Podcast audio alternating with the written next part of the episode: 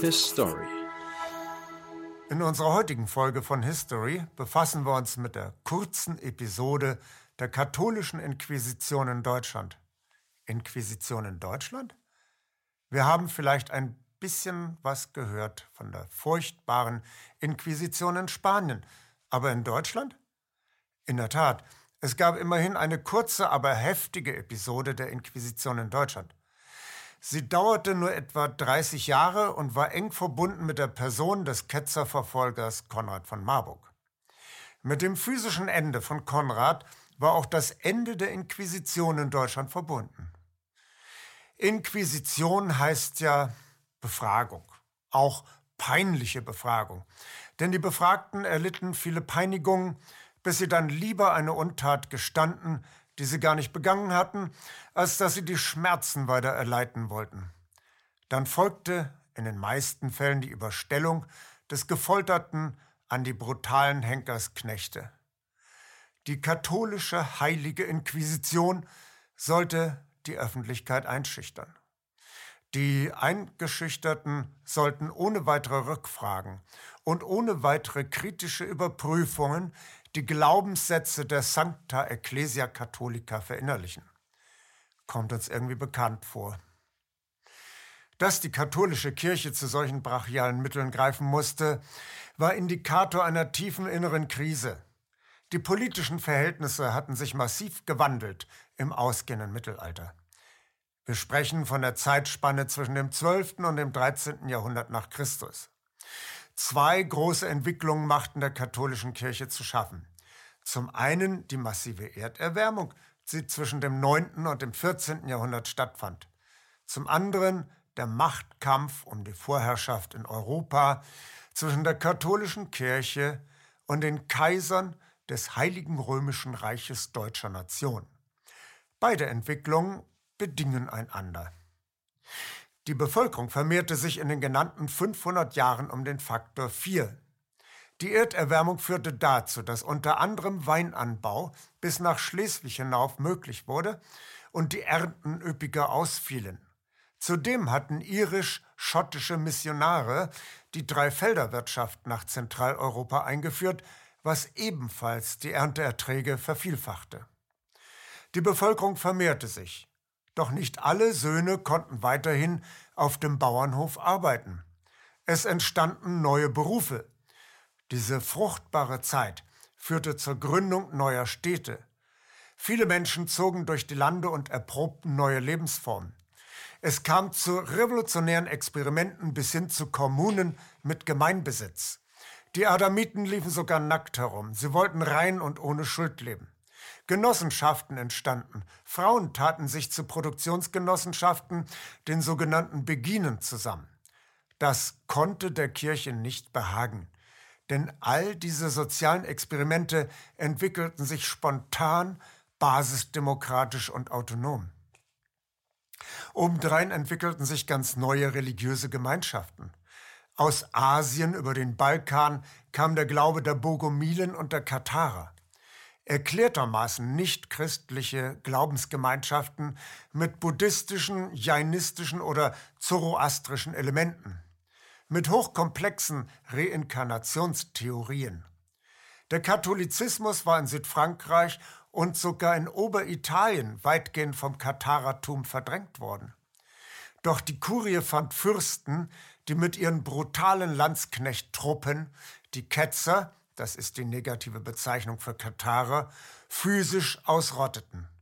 Dennoch wirkten die Katharer noch lange im Verborgenen weiter und ihre Lehren breitet sich bis nach Nordeuropa aus. Zum anderen gab es aber auch Christen, die den Glauben nicht länger dem Klerus überlassen wollten. Bislang wurden Gottesdienste ausschließlich in Latein abgehalten. Die des Lesens und des Latein unkundigen Bauern wurden in die Kirchen getrieben und mussten den unverständlichen Sermon über sich ergehen lassen. Im Hochmittelalter entwickelten die Bürger in den neu gegründeten Städten mehr Selbstbewusstsein und wollten sich nicht länger mit dem Kirchenlatein abspeisen lassen. Der Textilfabrikant Petrus Waldes aus Lyon ließ sich die Bibel in die Landessprache übersetzen. Aus der Lektüre der ihm nun verständlichen Bibeltexte entnahm Waldes den Auftrag, ein Leben in Armut und Bescheidenheit zu führen. Er trennte sich von seinem Vermögen und zog predigend durch die Lande. Seine Predigten begründeten die Bewegung der Waldenser. Jeder Christ sollte sich in Klausur begeben und sein Verhältnis zu Gott selber klären. Die Waldenser buddelten sich Gruben in die Erde, stiegen hinein und grübelten über Gott und die Welt. Diese neue Vielfalt in Lebensform und Weltanschauung war die logische Folge der rasanten revolutionären Veränderungen in der Gesellschaft. Die katholische Kirche reagierte auf zweierlei Weise. Anstatt eine grundlegende Reform der eigenen Organisation und des Glaubens durchzuführen, integrierte man neue Basisbewegungen in die Kirche. Es gibt Theologen, die vermuten, dass die neu aufgenommene Basisbewegung der Franziskaner Ursprünge in der katharischen Weltanschauung haben könnte. Es gibt zudem nicht wenige Kirchenhistoriker, die sagen, die katholische Kirche habe im Kampf gegen die Katharer selber ketzerische Züge angenommen. Das betrifft zum Beispiel den stärker ausgeprägten Glauben an den Teufel. Die andere, der breiten Öffentlichkeit weitaus mehr bekannte Reaktionsweise der katholischen Kirche auf die neue religiöse Konkurrenz bestand in der brutalen Unterdrückung. Und hierbei denken wir zunächst an die Inquisition und an die Hexenverfolgung. In Deutschland trieb die Hexenverfolgung in der frühen Neuzeit ihr Unwesen. Die Inquisition war in Deutschland jedoch nur kurzfristig aufgetreten. Über diese kurze Phase wollen wir jetzt sprechen. Wir sprechen über den einzigen relevanten Vertreter der deutschen Inquisition, Konrad von Marburg. Wir erkennen dabei, wie sich irrationale Tendenzen aufschaukeln, in einer einzigen Person verdichten, bis dann die Schürzung des Dramas eine rasche Implosion nach sich zieht. Über das Geburtsdatum für Konrad von Marburg wissen wir nichts Genaues. Er muss irgendwann zwischen dem Jahre 1180 und 1190 nach Christus geboren sein. Möglicherweise hat er an der Pariser Universität Sorbonne die sieben Künste studiert. Seine Spuren werden ab 1214 etwas besser erkennbar. Konrad reitet auf einem Esel in der Nachfolge von Jesus Christus durch das Elsass, durch das Rheinland und durch Thüringen. Die Kurie in Rom wird auf den begabten Redner aufmerksam. Denn Konrad schafft es, die desorientierten Volksmassen erneut für die Kreuzzüge zu interessieren. Eine Reihe von Kreuzzügen hatte sich über das Land gewälzt und dabei viel verbrannte Erde hinterlassen. Und gebracht hatte es schier gar nichts. Nach drei Massenexpeditionen in das Heilige Land war Jerusalem dennoch wieder an Sultan Saladin verloren gegangen. Doch wenn Konrad vom Kreuzzug spricht, hören die Massen ihm fasziniert zu. Konrad tritt bescheiden auf. Er verspricht, dass man sich durch die Teilnahme an einem neuen Kreuzzug einige Monate Fegefeuer im Jenseits einsparen kann. Es gibt nicht wenige, die dem charismatischen Prediger von Auftrittsort zu Auftrittsort folgen. Es beeindruckt die Leute, dass Konrad aus seiner Begabung kein Kapital schlägt und stattdessen lieber arm bleibt. Auch das Koschheitsgelübde hält er wacker durch. Mit der Zeit ergeben sich für den feurigen Agitator neue Aufgabenfelder. Konrad soll den Katharern und den Waldensern das Licht ausblasen. Konrad predigt jetzt im Turbomodus gegen die Ketzer. Der Vatikan ruft die Bischöfe aus allen Sprengeln zusammen und verabschiedet beim sogenannten Zweiten Laterankonzil im Jahre 1215 eine Prozessordnung, sowie einen Strafkatalog gegen Abweichler. Konrad wird Papst Innozenz III. direkt unterstellt und kann ab sofort an den Bischöfen vorbei nach eigenem Gutdünken gegen Abweichler vom katholischen Glauben Prozesse führen und dann die weltlichen Instanzen als Vollstrecker für sich arbeiten lassen. Papst Innozenz III. ist ein kluger Mann. Er weiß genau, der dramatische Mitgliederschwund in der Sancta Ecclesia Catholica ist selbstverschuldet. Die dekadenten Gepflogenheiten in den Klöstern und bei den Priestern schaden der Kirche auf Dauer. Sie müssen abgestellt werden. Deswegen setzt Innozenz seinen loyalen Diener Konrad von Marburg auch noch als obersten Aufseher für Moral und Sitten in den kirchlichen Einrichtungen im deutschen Reichsgebiet ein. Vor dem Shootingstar der Saison zittern ab jetzt alle Bischöfe im Reich. Während Konrad diesen ambitionierten Dienst ausfüllt, entwickelt sich eine Freundschaft zum Thüringer Herrschergeschlecht auf der berühmten Wartburg. Damals war das Geschlecht der Thüringer ziemlich weit oben angesiedelt im Kreis der deutschen Fürstenhäuser. Furore macht der Sängerwettstreit auf der Wartburg um das Jahr 1200 nach Christus, wo unter der Schirmherrschaft von Landgraf Hermann I. der Dichterfürst Walter von der Vogelweide gegen Wolfram von Eschenbach antrat. Wer gewonnen hat, wissen wir nicht. Als Konrad auf der Wartburg erscheint, ist Landgraf Hermann allerdings bereits gestorben.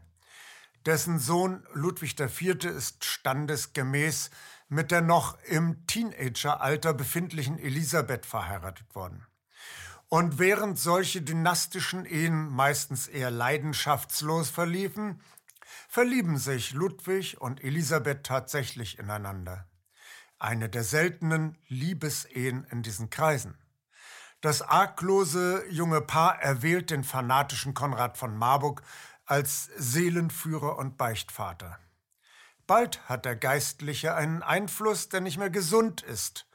Der Landgräfin im Pubertätsalter erlegt der gestrenge Zuchtmeister Gebetsübungen ohne Ende auf. Nahrung, die nach theologischen Kriterien nicht ganz unproblematisch ist, darf Elisabeth nicht essen. Landgraf Ludwig steht es zu, die geistlichen Ämter in seinem Herrschaftsgebiet mit Leuten seiner Wahl zu besetzen. Dieses Vorrecht tritt Ludwig verhängnisvollerweise an Konrad von Marburg ab. Der jüngere Bruder von Ludwig heißt auch Konrad und er gerät völlig unter den Einfluss seines geistlichen Namensbruders. Konrad von Marburg avanciert also zu einer thüringischen Variante von Rasputin.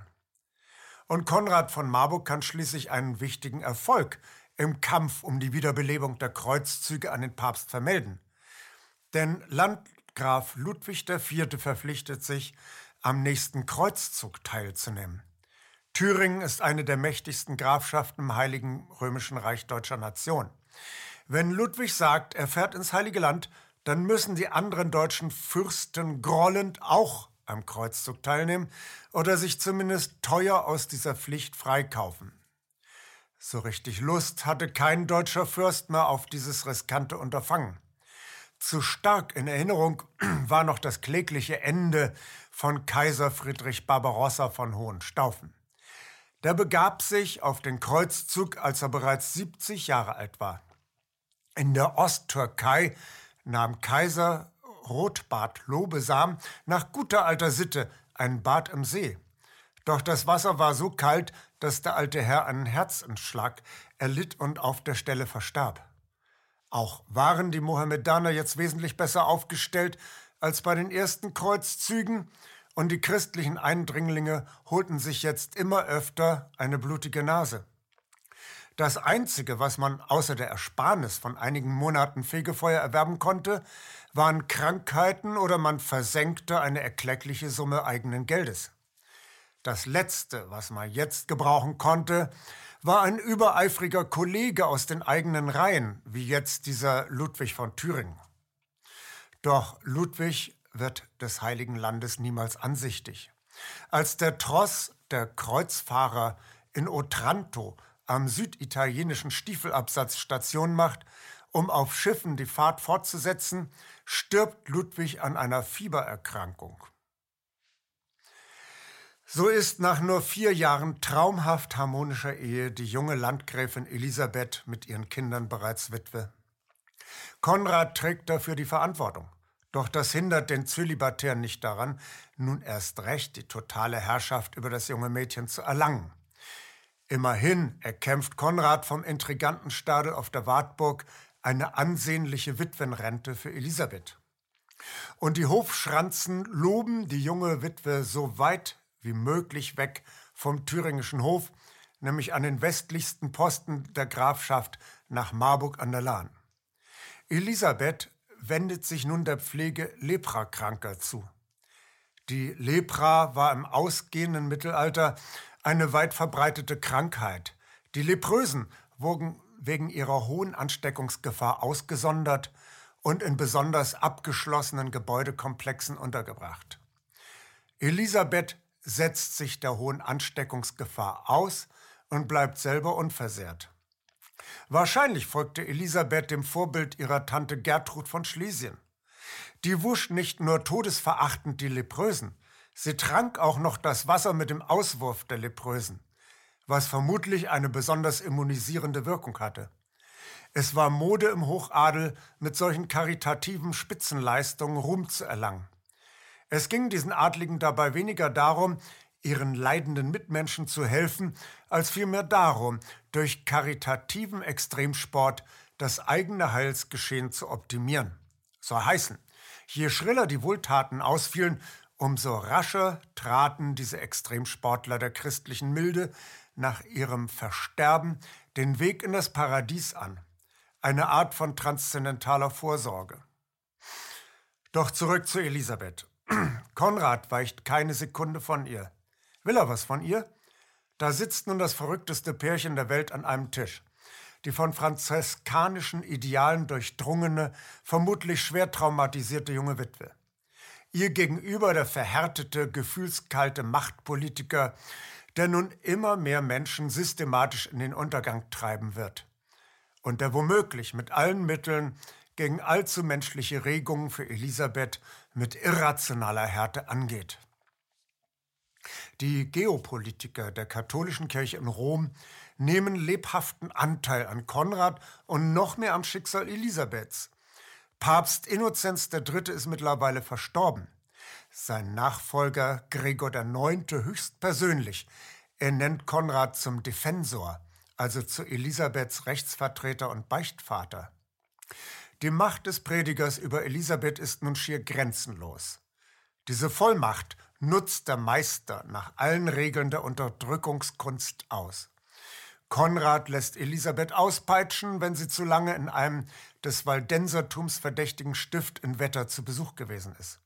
Er schickt sie an die unsinnigsten Orte, um sie sodann auf halbem Wege wie einen Hund zurückzupfeifen. Er nimmt ihr ihre Kinder weg, ohne die Elisabeth gänzlich hilflos ist. Er stellt ihr Spitzel zur Seite. Wegen jedem und allem soll sie büßen und sich schämen. Er lässt sie halbnackt auspeitschen, weil sie das Kloster Altenburg bei Wetzlar betreten hat, was er ihr vorher ausdrücklich erlaubt hatte. Im Takt der Peitschen stimmt Konrad das Miserere an. Psychisch und physisch ausgelaugt stirbt Elisabeth mit 24 Jahren. Doch der Elan des Foltermeisters erlahmt nicht. Auch aus dem Tod von Elisabeth lässt sich nämlich Kapital schlagen, das weiß Konrad. Es geschehen auf einmal jede Menge Wunder rund um Elisabeths Leichnam. Konrad kommt das nicht eben ungelegen. Er stellt bei der Kurie in Rom den Antrag auf Heiligsprechung Elisabeths. Der Antrag wird zunächst wegen formaler Mängel zurückgestellt. Nun wendet sich Konrad verstärkt seiner Tätigkeit als Inquisitor zu. Unter Georg IX. hat die Inquisitionsmaschine eine ungeahnte Leistungssteigerung verzeichnen können.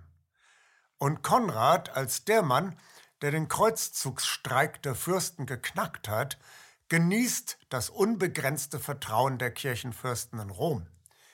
Gregor stellt Konrad nunmehr von der lästigen Pflicht des Auswählens von Ketzern und des mühseligen Anklagens frei. Konrad kann jeden greifen, der ihm nicht passt und kann ihn direkt auf den Scheiterhaufen bringen. Ein Desperado namens Dorso, der selber als ehemaliger Ketzer verstümmelt und traumatisiert ist, betreibt auf eigene Faust eine Freistilinquisition. Dabei geht es wohl mehr um das Hab und Gut der vermeintlichen Ketzer als um deren Seele. Dorso unterstellt sich der Autorität des Konrad. Konrad zieht jetzt also als Komplize gewöhnlicher Banditen von Dorf zu Dorf. Es wird nun selbst den Bischöfen von Mainz, Trier und Köln zu mulmig. Denn der Eiferer auf dem Esel greift neuerdings sogar Fürsten und Grafen an. Den Grafen Solms hat Konrad schon geschoren, was in einem Zeitalter, da hochrangige Männer als Zeichen der Freiheit und der Würde ihr Haar lang wachsen lassen, eine unglaubliche Erniedrigung darstellt. Und da auch der Graf zu sein, bekannte sich als Ketzer, um Zeit zu gewinnen. Aber Graf Sein, der auf seiner Burg vermutlich Waldensern Asyl gewährte, hat gute Beziehungen zum deutschen König Heinrich VII. Heinrich VII. ist der Sohn des mächtigen Kaisers Friedrich II. von Hohenstaufen. Eine imponierende Herrschergestalt, der sein deutsches Reich von Sizilien aus mit sarazenischen Leibwächtern unter Kontrolle hält. Heinrich hat die Macht und die nötige Schutzgarantie, um die Kontrahenten zu einer öffentlichen Verhandlung nach Frankfurt am Main vorzuladen. Da stehen sie sich gegenüber, die Leute um den gedemütigten Grafen Sein. Und auf der anderen Seite die wild gewordene Bande der Inquisitoren, angeführt von Konrad und seinem Komplizen Dorso. Es knistert auf dem Platz. Normalerweise braucht Konrad für seine sadistischen Rituale keine Zeugenaussagen. Doch gegen einen Grafen sieht die Sache ganz anders aus. Unter dem Schutz des anwesenden Stauferkönigs trauen sich die Belastungszeugen, ihre unter Erpressungsdruck gemachten Aussagen gegen den Grafen Sein zurückzunehmen. Konrads Anklagepunkte fallen wie ein Kartenhaus in sich zusammen. Sein verlangt den sofortigen Freispruch. Heinrich VII. ist kein Mann der klaren Entscheidung. Er vertagt den Fall. Nun nimmt Bischof Siegfried von Mainz Konrad zur Seite und rät ihm, die Anklage sofort fallen zu lassen. Konrad ist störrisch und weigert sich. Nun knöpfen sich die Bischöfe von Mainz, Trier und Köln den widerborstigen Konrad etwas bestimmter vor. Konrad nimmt nichts zurück. Und nicht nur das, er wendet sich an die neugierige, unruhige Volksmasse und wiegelt seine Fans gegen die anwesenden Herrscher auf. Doch diese erneute Steigerung des Machtwahns greift nicht mehr. Daraufhin befällt Konrad eine bislang nicht gekannte Mutlosigkeit. Konrad erklärt plötzlich seinen Rücktritt als Großinquisitor. Er will nur noch nach Hause, nach Marburg, zum Wundenlecken. Heinrich VII., der wohl schon ahnt, dass Konrads Heimweg nicht einfach sein wird, bietet ihm eine Schutztruppe zum Geleit an, was Konrad aber dankend ablehnt. Nur mit Gerhard, seinem treuen franziskanischen Assistenten, und einem anderen Mönch trottet Konrad als geschlagener Matador nach Oberhessen zurück. Bei Beltershausen, kurz vor Marburg, erwarten ihn sechs Herren, den ehemaligen Großinquisitor lässig fixierend und ein Liedchen pfeifend. Konrad weiß, dass es ihm jetzt an die Wäsche geht. Konrad winselt um sein Leben. Sein treuer Begleiter Gerhard wirft sich schützend auf das entmachtete Häufchen Elend. So müssen die Schergen leider auch Gerhard das Leben rauben, um an den frommen Peiniger heranzukommen. In einem gemeinen Gemetzel endet die irdischen Existenz des Großinquisitors. Mit dem Tod des Konrad von Marburg endet auch schon die heilige Inquisition der Mutterkirche, zumindest für das Territorium des Heiligen Römischen Reiches deutscher Nation. Nach dem blamablen Ende des prominentesten Inquisitors ist Schluss. Später sollen dann die berüchtigten Hexenverbrennungen Angst und Schrecken verbreiten. Abweichler vom wahren Glauben werden ab jetzt nur noch in ganz wichtigen Fällen vor Gericht zitiert und danach von weltlichen Schergen feuertechnisch entsorgt. So zum Beispiel der tschechische Theologe Jan Hus, im Rahmen des Konzils zu Konstanz im Jahre 1415. Aber als Massenphänomen war die Inquisition für Deutschland buchstäblich verbrannt. Als nachhaltiger sollte sich die sadomasochistische Affäre mit Elisabeth für Konrad dann doch erweisen. Denn seine Bemühungen um Elisabeths Heiligsprechung sind schließlich doch vom Erfolg gekrönt. Für die Heiligsprechung sind glaubhafte Zeugenaussagen über die Wunderwirkung von Elisabeths Leichnam unverzichtbar. Und es dauert nicht lange. Blinde können an Elisabeths Grab plötzlich wieder sehen. Lahme können wieder gehen. Lepröse verlieren ihr Stigma und können sich wieder unter die Gesunden mischen. Die Menschen kommen zu Tausenden und Abertausenden in das Örtchen Marburg gepilgert, in der Hoffnung auf Wunderheilung. Das befördert die einheimische Wirtschaft nicht unbeträchtlich. Marburg ist als Pilgerort so bedeutsam wie Santiago de Compostela oder Lourdes. Die Einnahmen ermöglichen den zügigen Ausbau des ersten gotischen Doms in Deutschland, der Elisabethkirche. Das ist ein Vorgang von außerordentlicher Tragweite. Die katholische Kirche und das deutsche Kaisertum ringen erbittert darum, wer von beiden in Europa die Nummer eins ist. Im Kampf um die charismatische Oberhoheit lässt es sich Kaiser Friedrich II. nicht nehmen, am 1. Mai 1236 zur Grablege der heiligen Elisabeth höchstpersönlich mit sarazenischem Gefolge nebst Araberhengsten und Elefanten in Marburg zu erscheinen. Es geht um Prestige. Die Apsis der Elisabethkirche ist schon fertig. Die Grablege von Heiligen vollzieht sich folgendermaßen. Der Leichnam wird aus dem Sarg entnommen.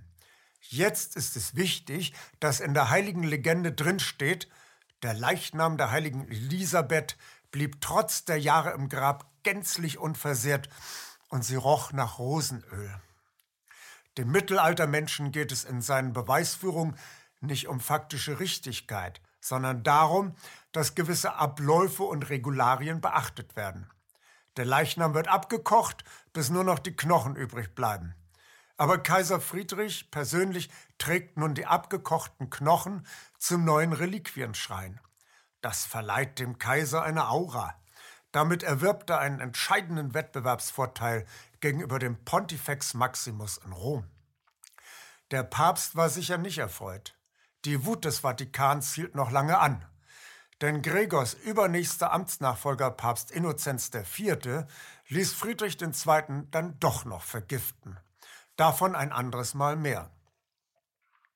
Marburg an der Lahn wäre sicher heute noch eine reiche Pilgerstätte vom Rang Santiago de Compostelas, wenn nicht Luthers mächtiger Unterstützer, Landgraf Philipp der Großmütige, den Reliquienkult um die heilige Elisabeth dadurch beendet hätte, dass er die Knochen aus dem Schrein holen ließ und rund um die kleine Michaeliskapelle auf dem der Elisabethkirche gegenüberliegenden Hügel verstreuen ließ wie Hühnerknochen. Dennoch bleibt festzuhalten, kleine Ursache, große Wirkung.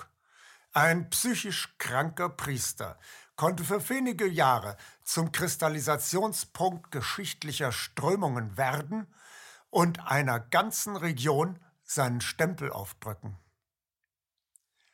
Wir lernen aus der Vergangenheit, wie wir die Zukunft besser machen. His Story KenFM ist crowdfinanziert und unabhängig. Leiste deinen Beitrag zu freier Presse und unterstütze unsere Arbeit finanziell. Wenn du zukünftig keine Beiträge verpassen willst, abonniere den KenFM Newsletter und installiere dir die KenFM App für iPhone und Android. Weitere Informationen auf kenfm.de/support.